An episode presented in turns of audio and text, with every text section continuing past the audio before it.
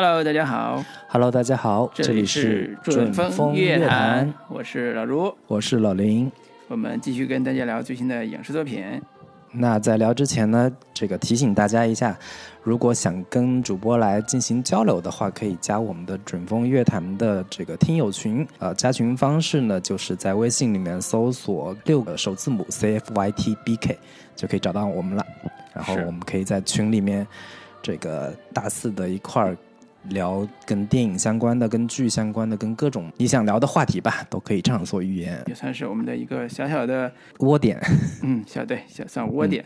啊，欢迎大家加入我们的准风乐坛窝点。喜马拉雅播客上听我们节目的，也可以给我们这个打分数，就是多多多五星好评，是把我们给推上去。那我们这周要聊一部什么片子呢？嗯，这个之前有听众建议我们聊聊一下《列夫·朗道》这个娜塔莎这个片子，本身挺有话题点的。然后呢，我是把这片子看了一下，我发现就是我确实是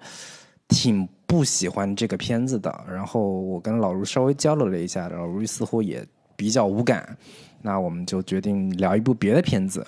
这个找了一下几部可这个可聊的几部候选片吧，最终选定了一部法国电影。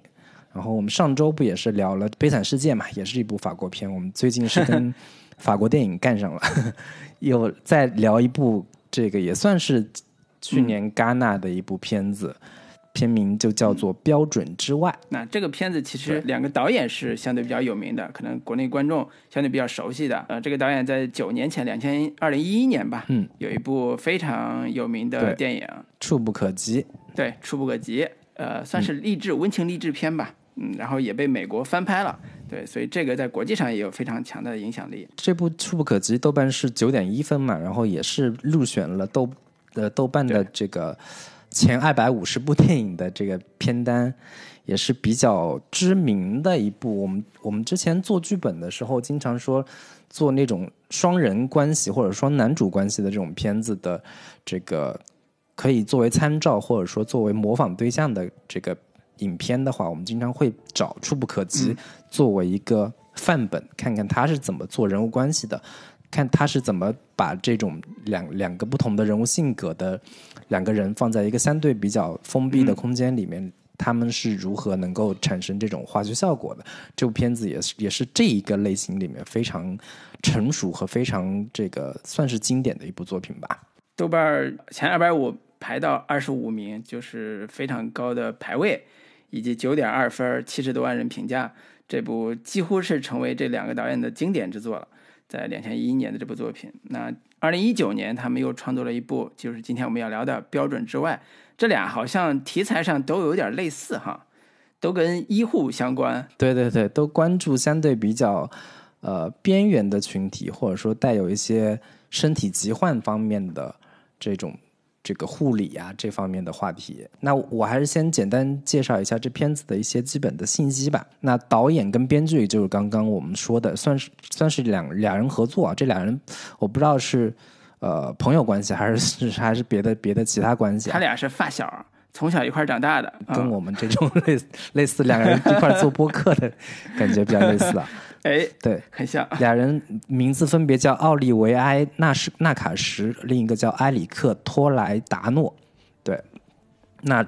导演跟编剧都是这俩人。那主演方面，其中有一个算是知名度非常高，算是法国呃国宝级的演员吧，文森特·卡索。这个他比较知名的一个身份就是莫妮卡·贝鲁奇的前夫，对，也算是中国人民特别熟悉的一个老朋友了。他在各类的，包括在很多呃好莱坞的电影里边，也都有他的身影，像是这个《谍影重重》呀，《十二罗汉》等等这些主流的商业制作里边都有他的身影。然后另一部，他跟莫莫妮卡·贝鲁奇一块儿主演的一部片子叫《不可撤销》，这部也算是他们的一个代表作、我对他印象最深的其实是《黑天鹅》里边，啊。对，呃，跟娜塔莉波特曼对手戏的那个法裔的舞蹈家，法国舞蹈家，就是那个气质非常的惊艳。嗯，呃，然后你你如果看过他那个表演的话，你觉得这个男人简直魅力无穷。对，那这个几乎是现在法国的一个呃，就跟有点像姜文那种感觉吧，对对对，代表法国形象的一个国际化的一个，对我觉得星级的演员。如果有另一个法国演员可以跟他相媲美的话，可能就是这个杀手不太冷里边的那个让雷诺，都是比较这个同一个类似的这种档次的这个演员了吧？那其他的演员可能观众相对不是那么熟悉一点，包括这个勒达卡代布。呃，海伦·文森特、阿尔班·伊万诺夫等等，都是这个片中的出演的演员。那影片的片长一共是一百一十四分钟，呃，上映的时间是二零一九年的五月二十五号，在戛纳电影节上首映。那获奖情况，他是在法国凯撒奖获得了七项提名，最终是颗粒无收。那在圣塞巴斯蒂安国际电影节上获得了观众选择奖这样的一个奖项，在戛纳电影节上也没有什么太大的斩获。那豆瓣对豆瓣方面评分还不错，豆瓣是八点三的分数，IMDB 是七点五分。啊，基本的一个影片情况就是这些。老卢，你来先给这个片子打个分数。我先打分儿，那个七点五分。我是看过他之前那部，我不算我最喜欢那个那个那个写法啊。但是这个片子其实在写法上跟上一部，呃，差别还是挺大的。对，这部其实它的试点相对比较散，然后它的线索也比较多元。嗯。呃，然后写起来其实难度难，在我看来难度是比上一部要更高的。我总体评价说，这个电影是一个呃不是那么做作的温情的一部电影。它非常难写的一个原因是，它表面上是一个特别正能量的题材，比如说一个呃民间的医疗机构要照顾一些边缘的这些呃孤独症或者自闭症的儿童或者少年。那这个题材本身是一个特别正能量的题材，但是你如何用一种不假的方式来进行艺术创作，让这种真事儿，因为它是根据真实事件改编的嘛，让真事儿表现出真实感，同时又能体现出这帮医护人员或者是一帮民间的这种志愿者的一种某一种崇高的精神，它可能到不了英雄式的崇高，但是至少也是一种非常伟大的一种爱的精神。那这个其实是。对于这个创作来讲是有一定的，我觉得是有一定难度的。但是他创作的这个思路跟方式是非常有效的。那稍后我们可以讲这个这个点。另外一个部分是。呃，这个创作本身，它也切入的是切入了一个以往不是那么受到关注的视角，就是以前大家看自闭症儿童啊，或者是这种相关题材的电影，都强调的是亲情牌，就是父亲、母亲。比如说那个我们看到的前两年，二零二零一零年的时候，《海洋天堂》其实是呃爸爸再爱我一次，然后二零零五年韩国有一部马拉松。叫妈妈再爱我一次，就是讲妈妈跟儿子之间的那个那个故事的。嗯，呃，然后在我们小时候也看过一部类似的，叫《启明星》，是谢晋导演的作品，也是亲情伦理牌为主的。那这一部其实更多更重要的视角视角是放在民间的这些社会工作人员，他们是如何照顾这帮孩子的。其实有更强调的是这个电影本身的社会议题或者社会性。所以我能理解他这个片子为什么没有得所谓的国际艺术大奖。他的确在艺术上没有那么明显的突破，他更强调的是这个片子带来的社会意义或社会价值。呃，跟我们上周聊的这个《悲惨世界》其实也是几乎是同一个主题的。我从社会治理或者社会管理的角度，或者从社会的角度怎么看现实问题，但是创作方式跟创作思路是不一样的。行，所以我也不是说推荐谁来看了，我觉得这个片子本身是一个相对小众的片子。如果你听完这个简要的介绍介绍有兴趣的话，我觉得可以看一看，是一个很呃很温情的、很有爱的电影。那我我是给这片子打七分的分数，呃，就是我我的基本观感跟老卢有点类似啊。首先声明，我就是我其实不太爱看这一类型题材的影视剧，因为它带有太多的先天预设的一些呃元素在里边。就是天然可能自带某一种戏剧性，或者说天然带有某种猎奇性的这个呃人物特质，这种东西我不是太愿意看。这个可能也是我自己应该反思的一个地方。我相信很多观众跟我也有类似的一个一个一个感受吧。就是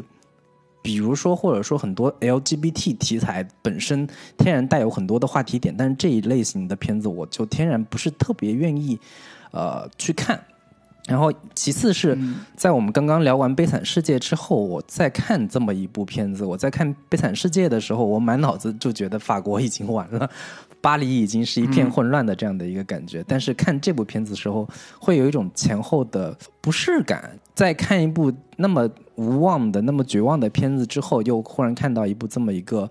站在世界中心呼唤爱的一个片子，前后反差会有点大。就是我们我。这段时间吧，一直看各种欧洲电影的时候，往往看到的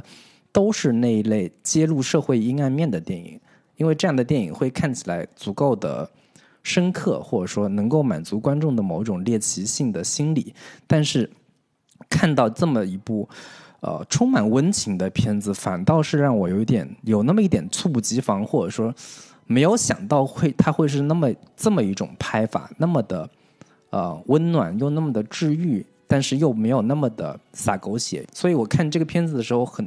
会觉得这真的是一部很欧洲主旋律的片子。它跟这个《触不可及》比起来，可能有点太过于政治正确，或者说甚至是有那么一点温情的感觉了。我觉得这片子拿到国内当主旋律电影都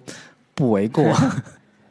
对，但是我又想说，这片子确实，其实它这个题材本身是不太好拍的。你如何在呃太过于煽情跟太过于冷静冷漠的这之间找到一个平衡点，其实是非常困难的。我觉得从这个角度来说，它的整个的完成度已经是非常好了。我觉得这个片子最好的一点就是它足够的真实，并且足够的真诚，就是尽量客观真实的呈现。所谓的自闭症的一个真实状态，以及这些照顾自闭症患者的医护人员也好，这个志愿者也好，他们的一个真实状态到底是什么？我觉得这个可能是这片子最可贵的一个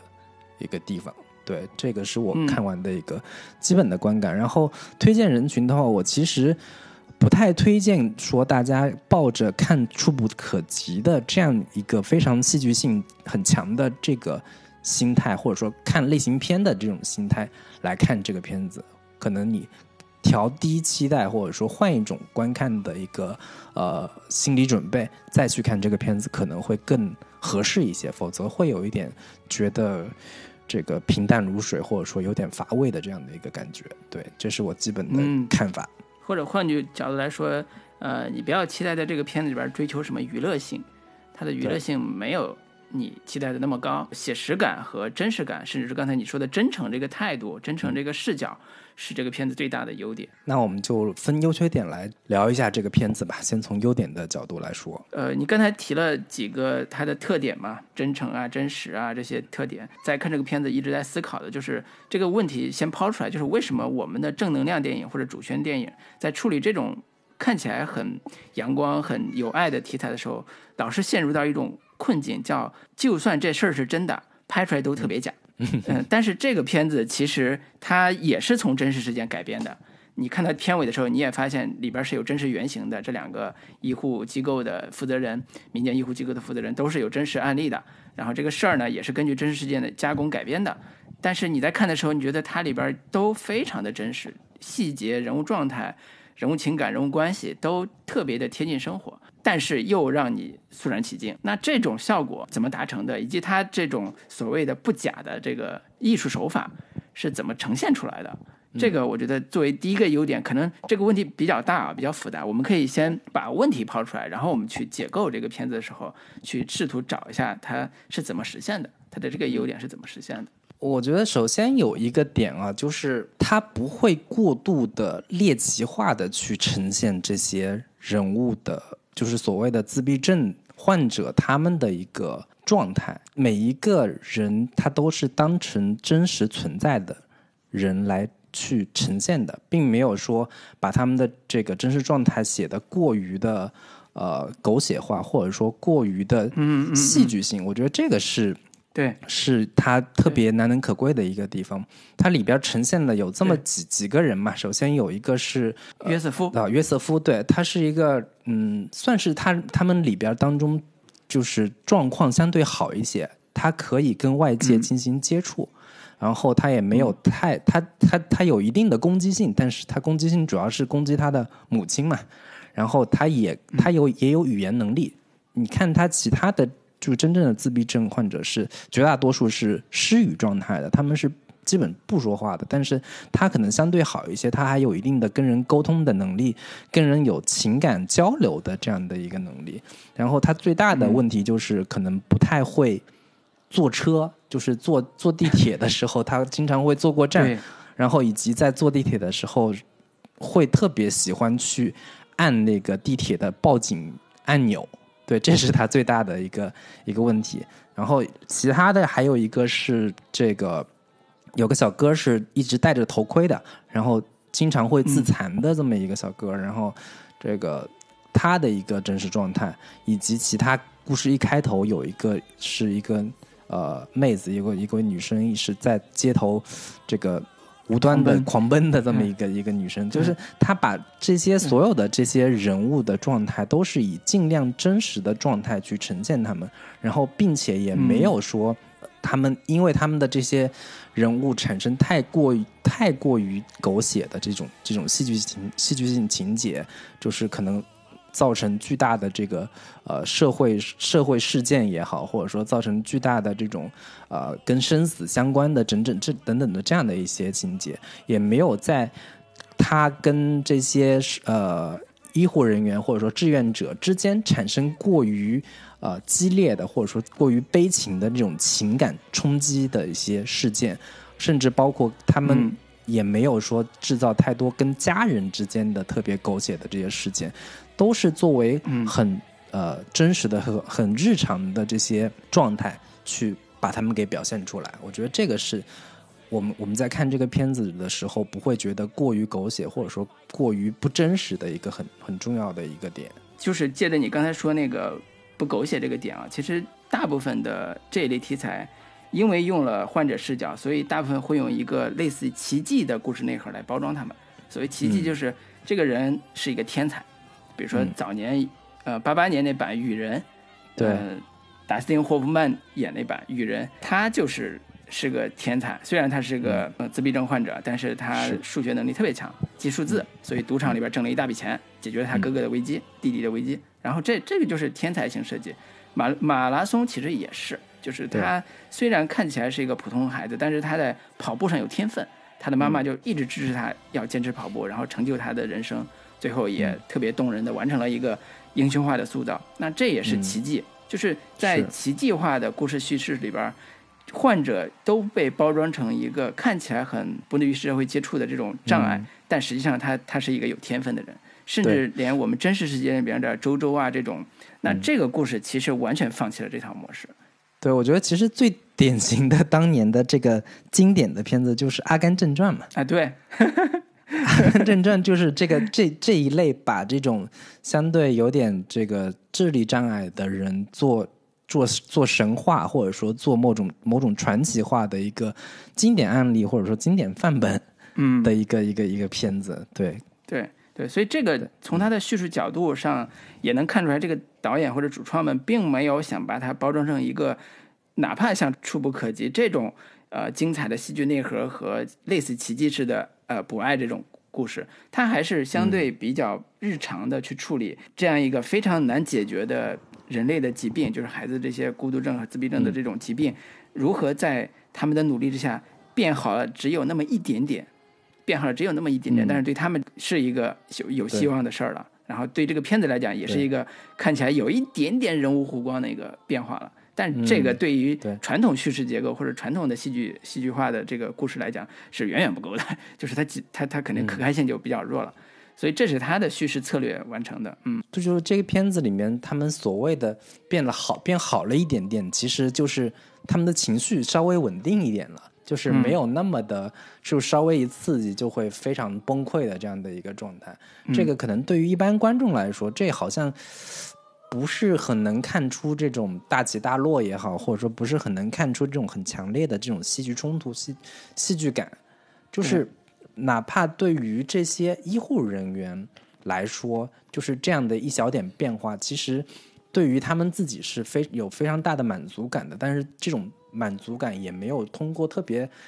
狗血化的情绪的这种宣泄来呈现，也没有说过度的这种自我圣人化的这种处理方式，就是哎，我我多么不容易，我多么了不起，能够嗯去做这些非常呃一般人不愿意去做的事情，嗯。就是他没有这样的一些情绪。对，我觉得这个片子很重要的一个点就是刚刚像刚刚老吴说的，他并没有把过多的篇幅或者笔墨放在自闭者、自闭症患者本身身上，而构成了一个巴黎所谓的社工群像的这样的一个表达方式吧，就是大量的去呈现这些志愿者他们是如何来这个进行日常工作的，然后。嗯其中我觉得印象最深刻的就是那个黑人小哥嘛，他们对里边也也也展现了这这一批人当中，首先是他们本身自身可能文化程度都不是特别高，里边有一场戏就是讲他们的这种文字表达水平有多差，就经常写的那些话就特别大白话，什么我超喜欢什么什么，我这个可能是他们那个翻翻译译上的嗯。一些一些一些一些一些一些问题，就是这这一段就在写他们可能本身自身都是一些社会的不是很被重视的，然后很多的相对正规的医疗机构也都不会不愿意录用他们，可能学历太低嘛，对学历都不是很高，嗯对这个也是他们呈现他们更真实的一面的一个一个呃一一一方面吧。然后另外有一段台词，其实我还挺感动的，就是那个这个布鲁诺他的那个呃算是另一个助手吧，叫马利克，他跟其中这个黑人小哥就说：“你来这里之前，你什么都不是，你你根本就不存在。你到了这里，你在他们身上，你才能找到一点存在感，你才稍微变得有那么一点重要了。我觉得我看到那段话的时候，我还挺触动的，是就是他其实在讲说，这帮所谓的志愿者本身，其实跟这些呃自闭症患者算是某一种、呃有一个像镜子一样照出他们另一另一面，就是呃，虽然他们在照顾这帮呃自闭症患者，但其实他们本身也也是一群算是被社会会算是或者说被某一种主流意义上给抛弃掉的人，嗯。一群可能相对也不是那么主流的、有点边缘的人，嗯。他们彼此之间达成某一种互助的这样的一个形式，嗯。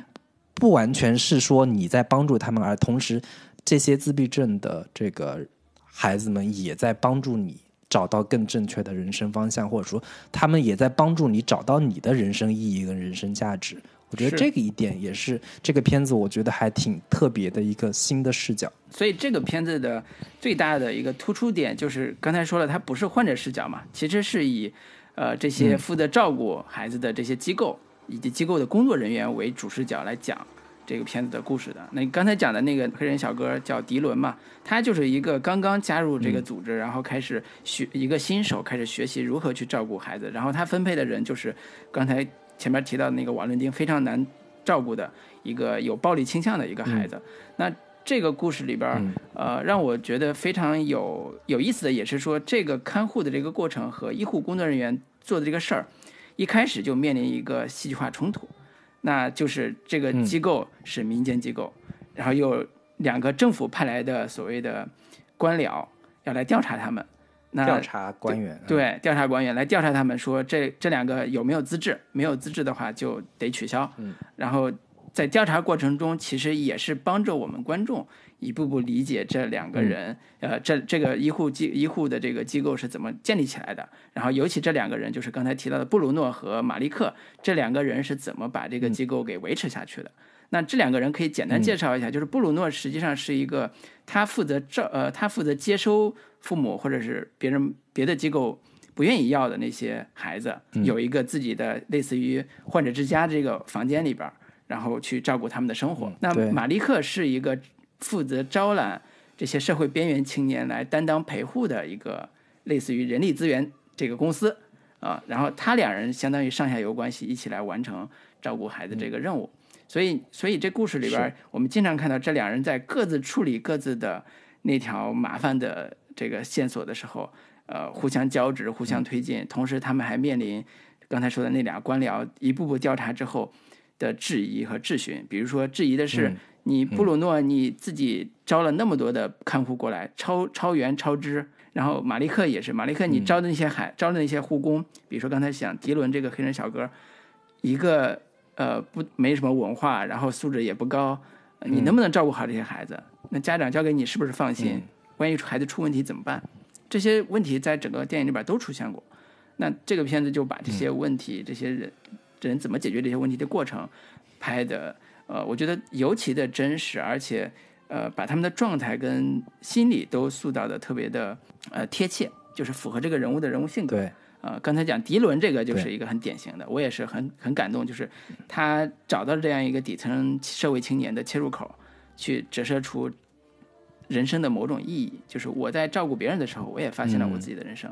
那相对来讲，里边的主角就是我们刚才提到的法国大明星文森特·卡索演的，文森特·卡索对演的这个布鲁诺，其实是这个故事的主角嘛。他其实是一个，嗯，呃，相对比较彬彬有礼，然后特别有耐心，特别会照顾孩子，想尽办法维持这个机构运转运转下去的一个，我们可以叫社会爱心人士。中间有一个细节我印象特别深，我觉得对于塑造这个人物特别有帮助，就是，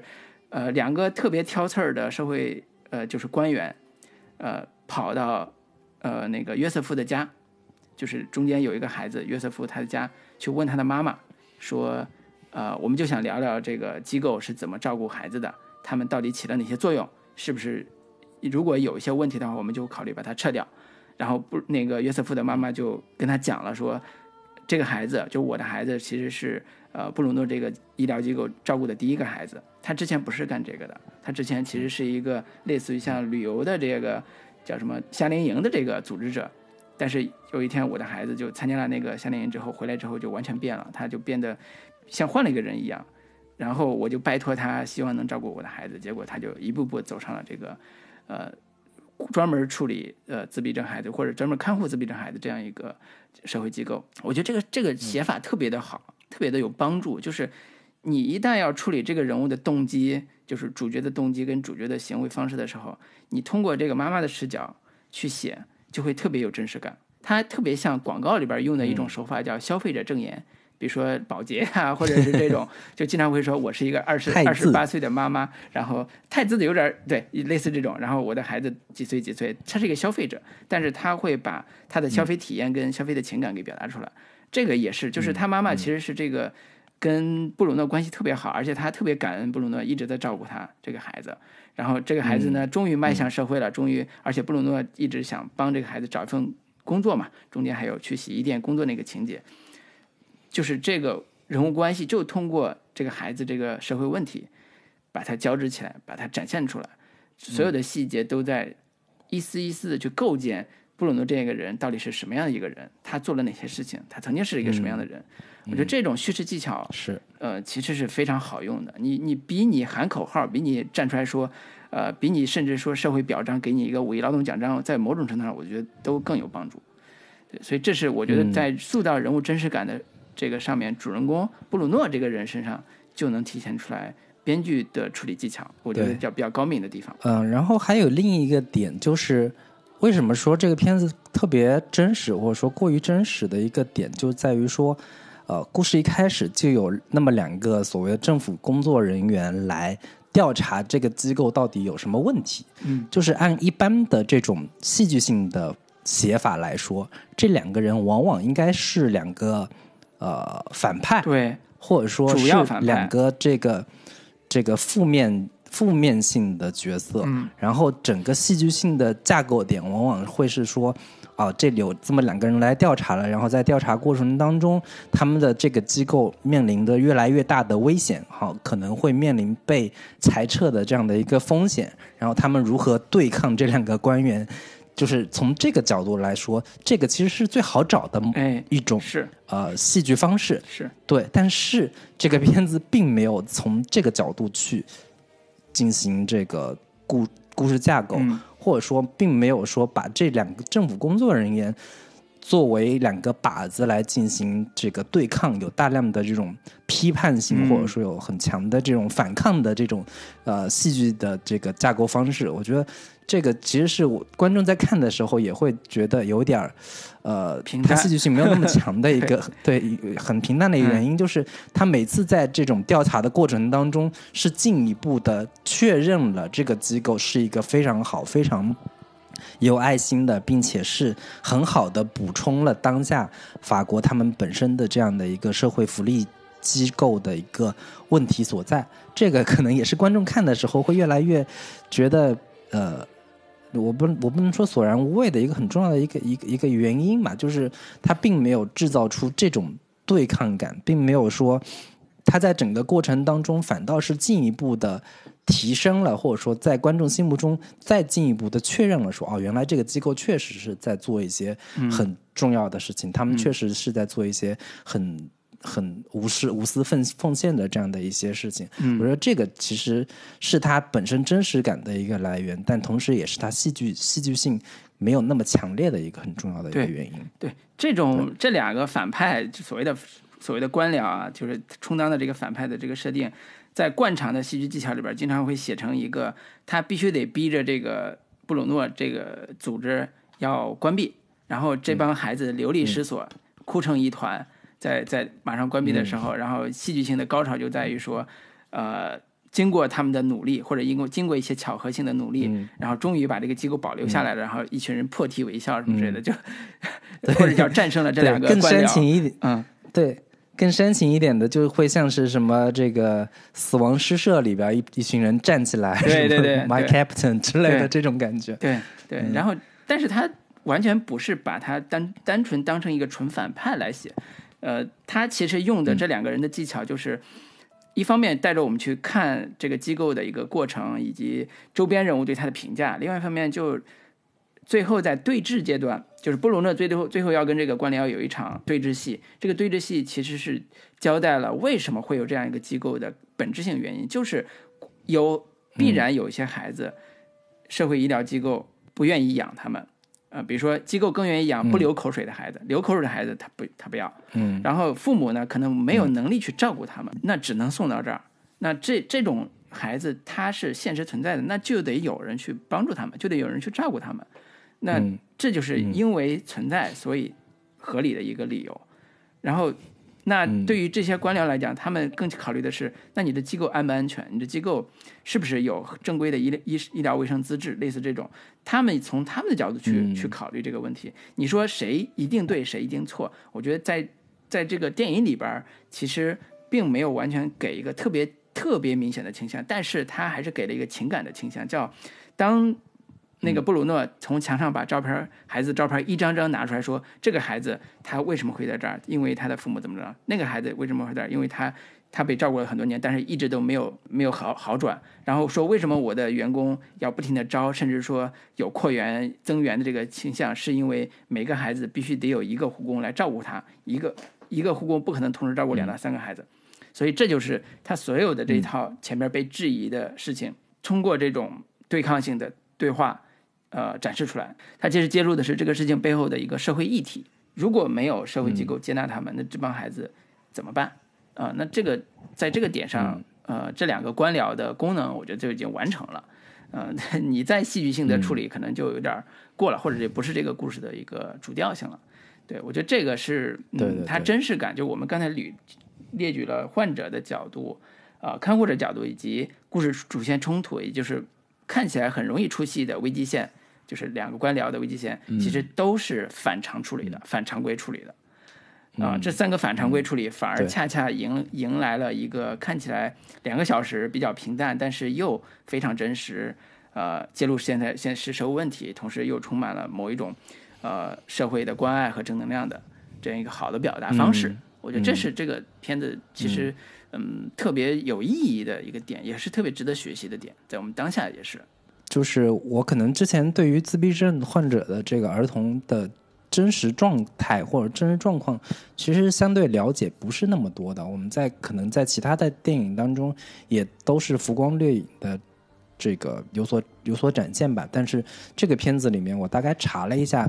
呃，对于真实的自闭症儿童的一个展现，它的真实度是非常的准确的，或者说真实度是很高的。嗯，包括。有几个点啊，所谓自闭症儿童，他们的智力水平其实普遍是相对比较低的，嗯，一般智商不会超过六十，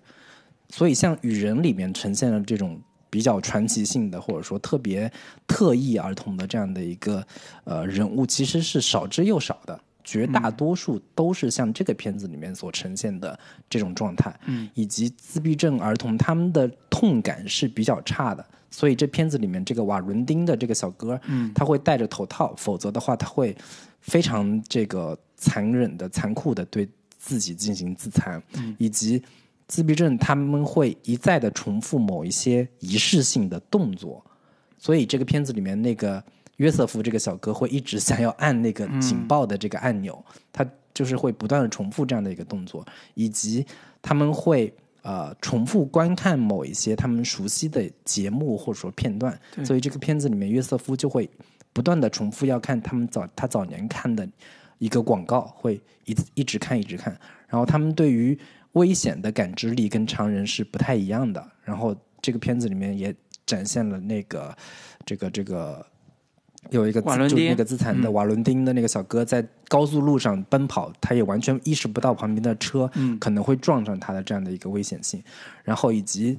自闭症对于人和物的区分是不太清晰的，除了照顾自己的这个人跟他自己很亲近的那个人，他觉得你确确实是一个人。对于其他人来说，他是分不清这个物品跟人。到底有什么区别？嗯，以及大部分的所谓的自闭症患者，他们都是单亲家庭，这也是一个非常残忍的一个现实。大部分这样的家庭，往往夫妻是会离异的，其中有一方可能受不了这样太过巨大的压力。嗯，然后他们的治疗方式有一种叫 ABA 治疗手段，然后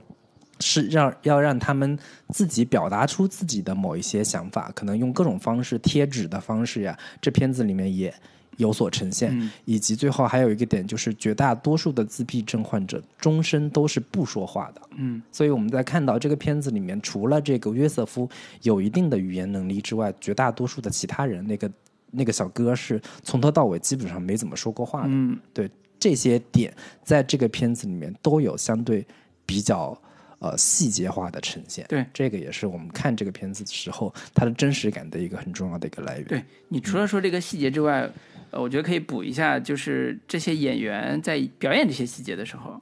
我都几度怀疑说这些演员是不是真的是自闭症患者的表演。但是我觉得从制作角度来讲，可能难度有点高啊。本来小孩就很难很难演啊，就是你现场控制很难控制，更不要说呃这种交流上比较困难的这些自闭症患者，如果真的去表演的话，就就很难。但是实际上我在看的时候，包括约瑟夫、瓦伦丁，甚至他身边的一些。呃，我不太清楚是因为他们有体验生活还是什么原因，就是整个的人物状态和表演方式都特别的真实。呃，我举个例子啊，就是我今天又重新看了那个《海洋天堂》，《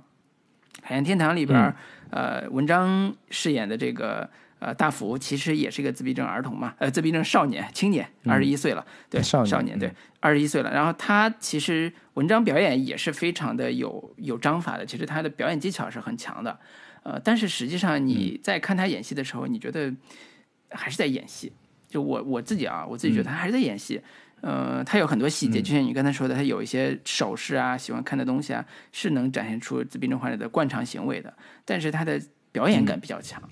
但是我在这个片子里边，我看这帮孩子的时候，或者这帮少年的时候，我完全看不上有表演感。我我我觉得，甚至中间有一段戏，就是结尾之前有一场戏是他们。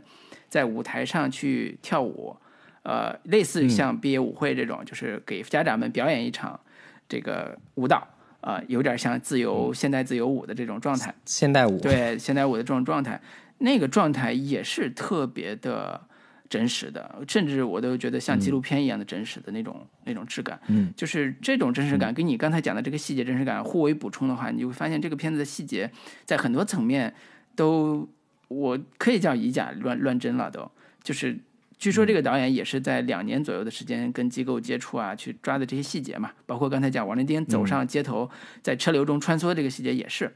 就是嗯，这种用真实的细节创作，同时在表演环节又能完成这种真实化的表现的这个这个呃创作方式，我觉得也是呃很让我。嗯，怎么说钦佩的吧？我觉得这个难度挺高的，这不是一般创作方式就能达到的，呃，难度挺高的。具体怎么实现的，我查了一些资料，真的没查着说这帮孩子到底是真的还是假的。但是片尾有一些有一些小片段，那看起来还是挺像真的的。但是中间这些主要的演员 是不是真的，我真的无法判断。所以这个也是说它里边的群演还是挺精彩的，包括那个群迪伦那个小哥也是，就是他的气质啊，跟人吵架啊，包括跟所谓的那个主他的主管吵架那个感受也。也都挺挺真实的，而且那帮所谓的底层看护，就是学历不高的这帮青年，他们在一起呃开 party 啊、聚会啊，甚至猜谜啊，那个过程也挺真实感挺强的。对，至少他整个片子的一个从表演风格以及影片的整体的风格都是非常统一的，没有说哪个演员会。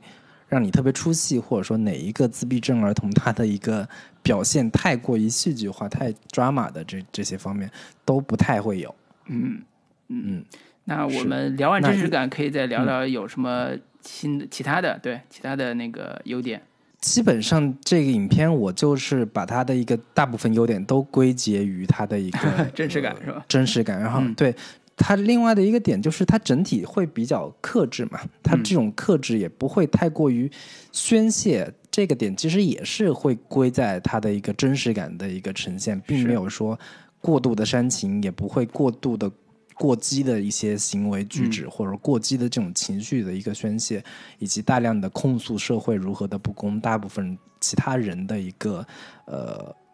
冷漠，或者说，对我觉得这个片子。嗯，他并没有把很大的一个落点放在他对于外界的某一种呃情绪上的控，就是控诉，包括整个片子也没有太多这这些自闭症的人，他们跟呃这个现实社会有些什么样的冲突？其实最多有一场戏是那个约瑟夫他们去一个餐厅吧，好像是。约瑟夫不断的去戳那个、那个、那那些食物的时候，跟那个有一个主管发生了一些冲突，但也并没有说：“哎呀，你们这些人怎么这么的这个冷漠？你也不体谅体谅人家。”以及包括约瑟夫前面去跟去地铁站去按那个警报按钮的时候，那些警察也没有说多。过分多怎么样？顶顶多也就只是罚款而已。我觉得他在这些分寸感的处理上都还是比较的克制的，就是并没有说在通过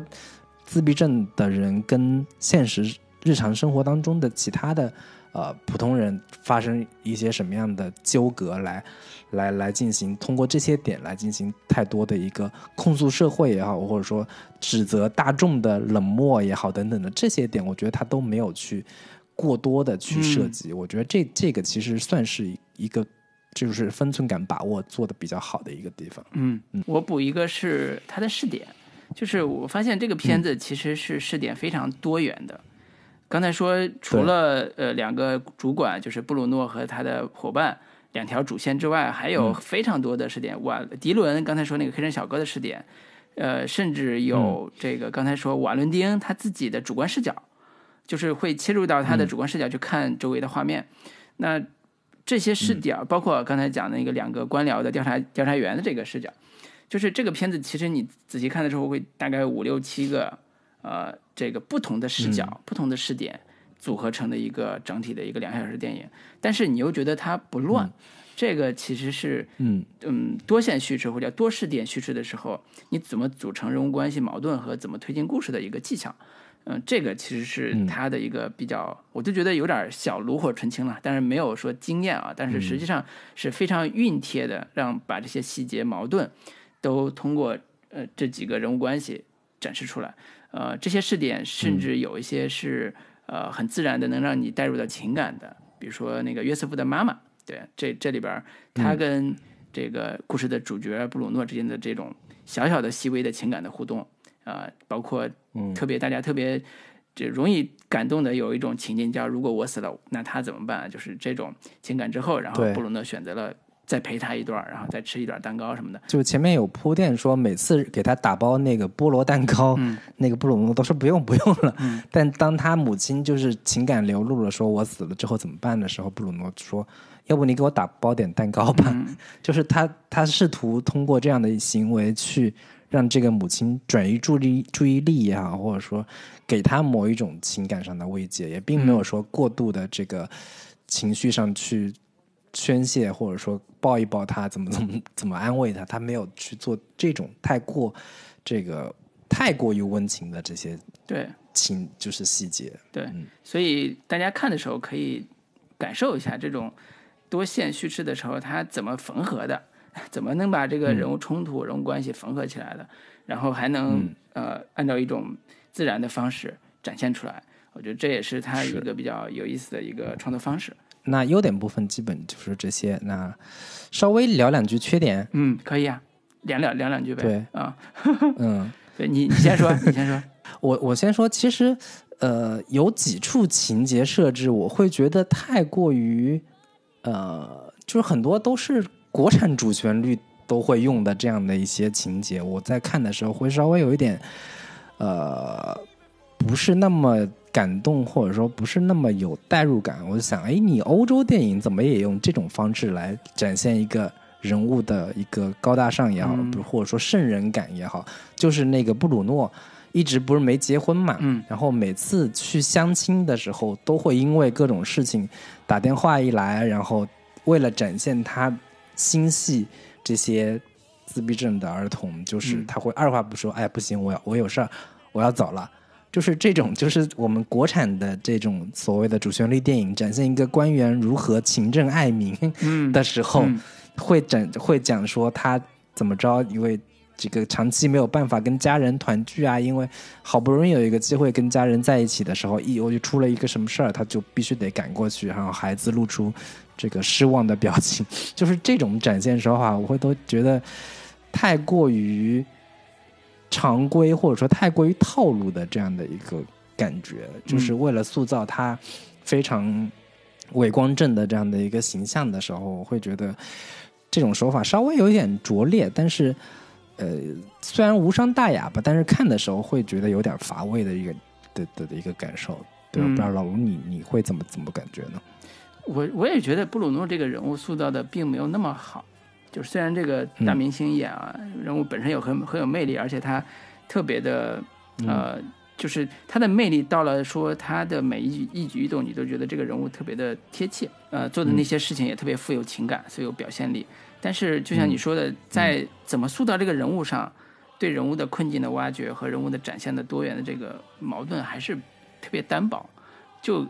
简个简单例子来讲是，呃，我我我在看的时候，我一直在想布鲁诺到底是不是一个有宗教信仰的人？因为嗯电影里边他其实戴了一个瓜皮小帽嘛，一个小帽子，看起来特别像犹太人他是。犹太人，对对对犹，太人，他是犹太人。对犹太人的帽子，嗯其实它里边有出现了很多犹太的呃犹太人的元素，比如说给他们送吃的的人是戴着黑帽子、大胡留着大胡子，一看就是犹太人。然后他的搭和搭档其实也是、看起来也是犹太人。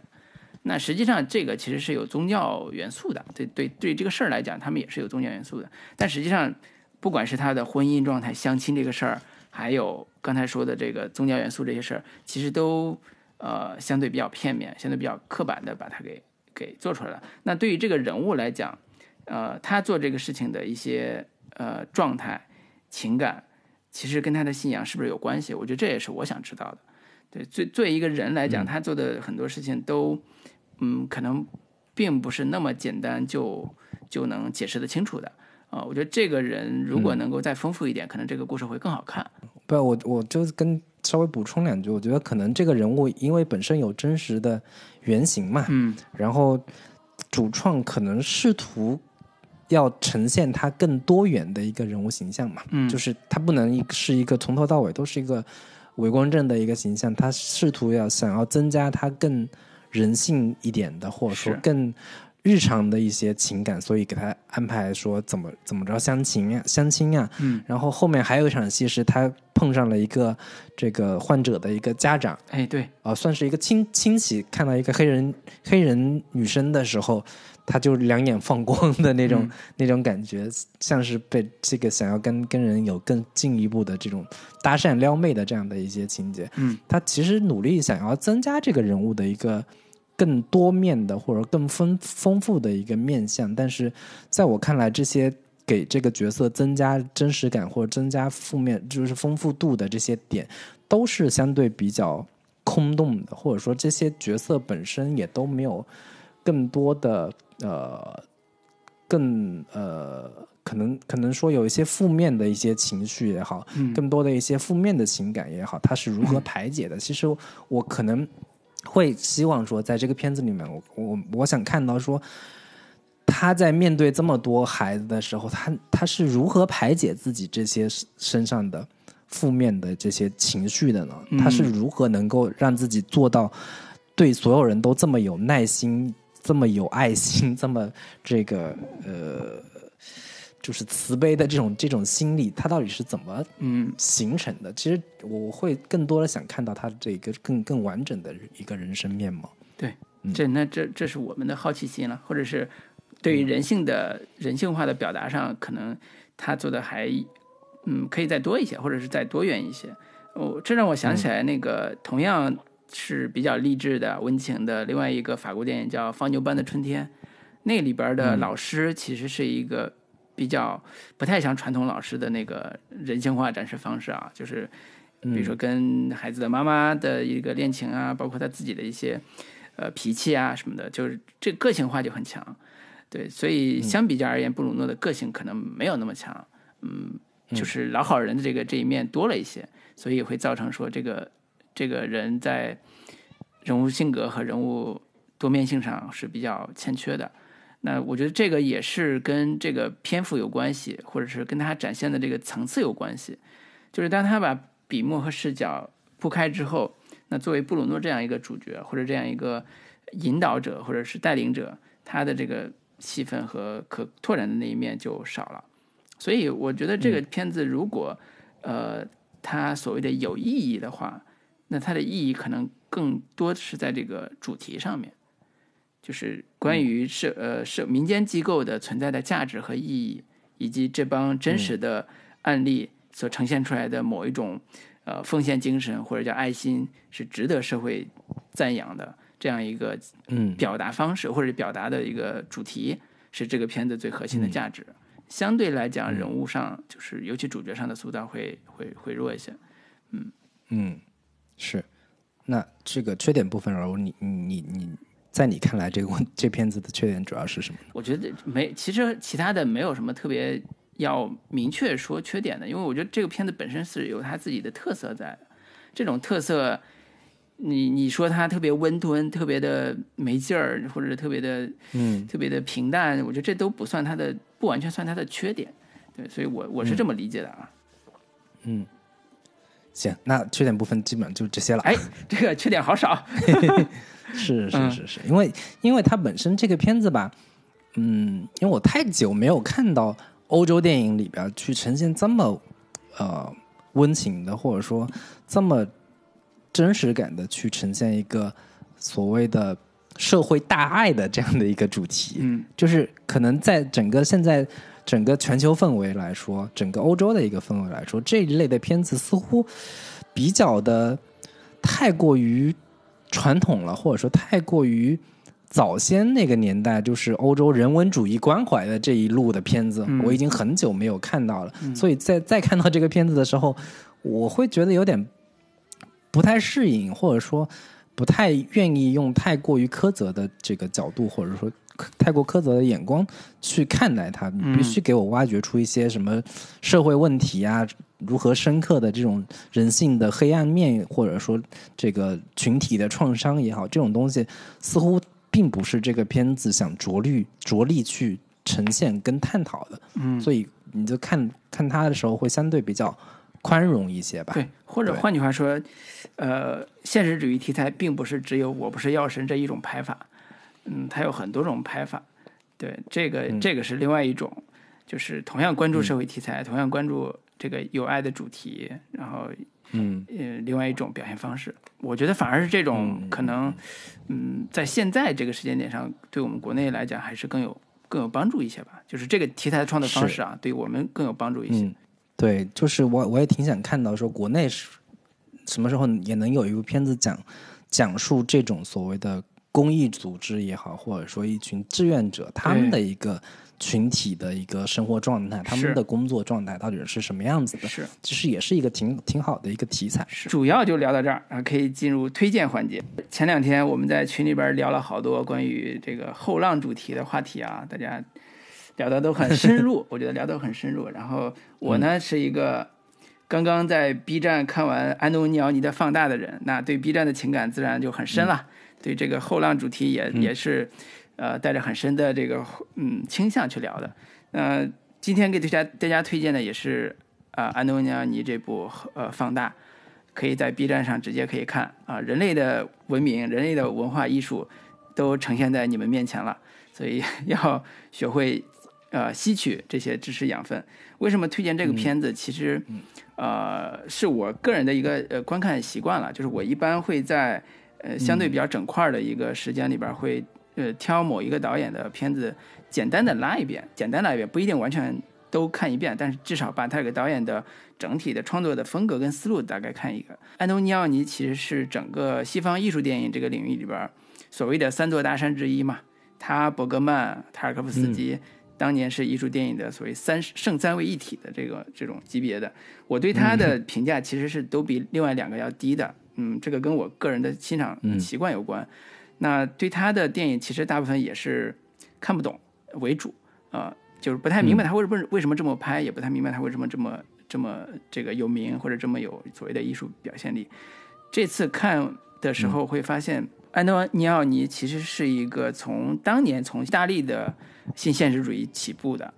这样一个以现实题材为核心的，他早年也拍过纪录片，也拍过这种新现实主义题材的这种风格的导演，慢慢的开始走入一个中国嘛，对，呃，中国都到一九七几年了，都到七三年那个时候了。他早年就是四十年代的时候，其实是一个很现实的一个导演。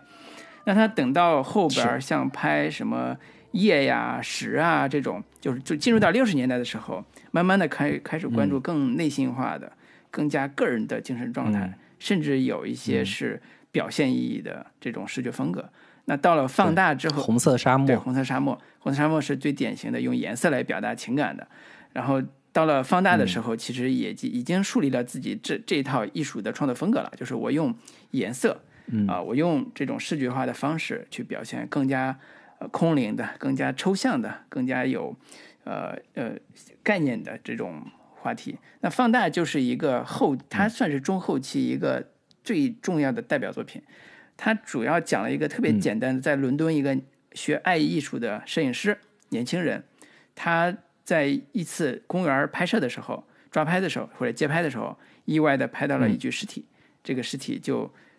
回家之后，他在放大照片的时候发现了，非常震惊，说这到底怎么回事？同时又有人到他们家来试图拿走他的胶卷，盗走他的那些证据，最后发现这个尸体到底存不存不存在？他拍下的东西到底？能不能跟别人说这是真的或者假的？这个事儿本身是不是有意义，都成为这个所谓的摄影师的一个心头的问号。我最近喜欢拍拍照片嘛，就拍了好多照片，然后拍胶片什么的。然后看这个放大的时候更有感触，就是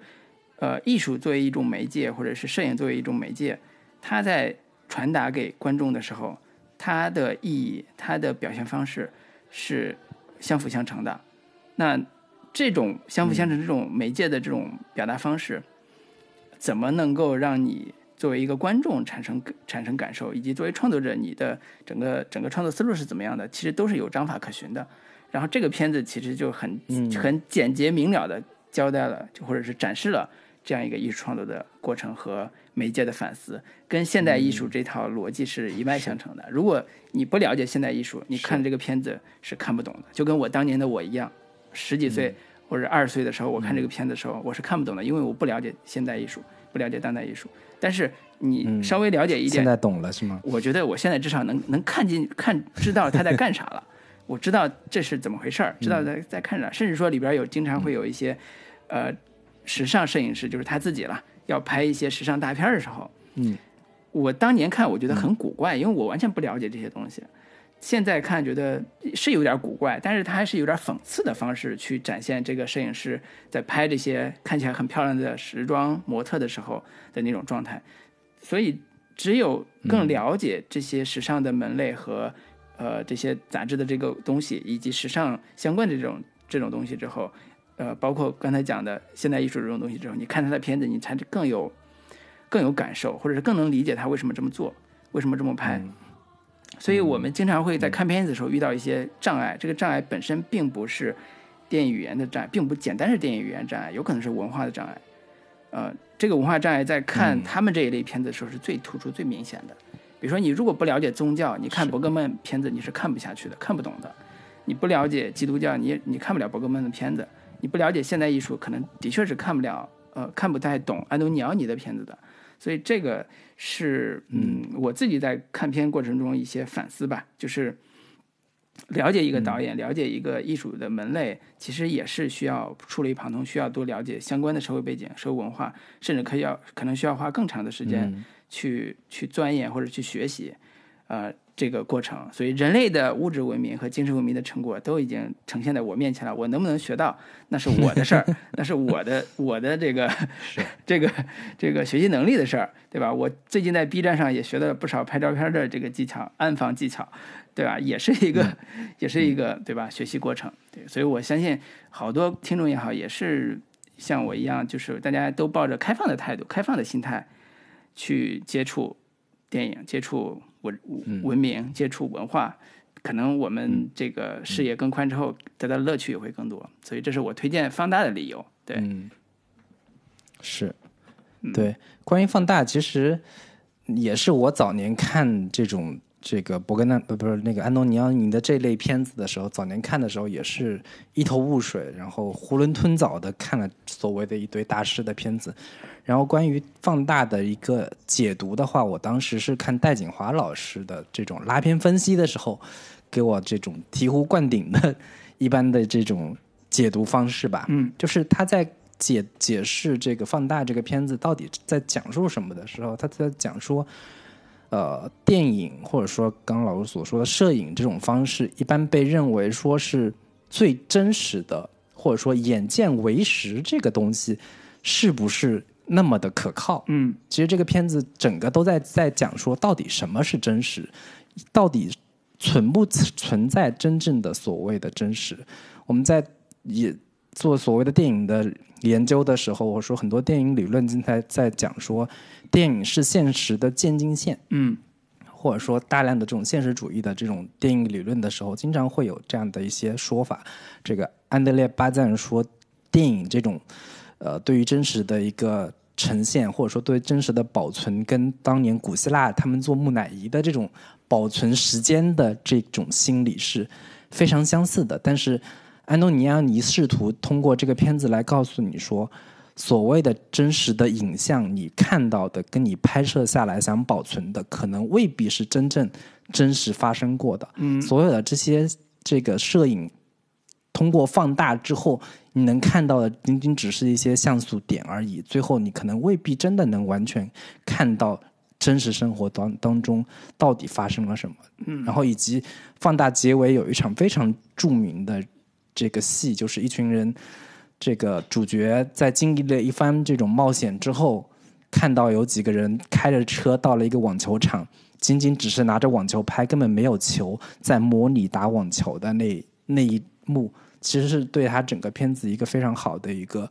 主题上的一个呼应跟概括嘛。就是到底有没有这个这个球，可能都不是那么重要，重要的是我们要打网球的这种这个行动、这个行为本身。嗯。可能会更更有意思一些。我觉得这个可能大家感兴趣的话，可以看找来这个戴锦华老师的这一篇分析放大的这一篇文章，来来详细的看一下。诶，嗯，这个非常好的补充，这个放大的主题 和哎戴锦华老师的这个书啊，就推荐大家看一看。对，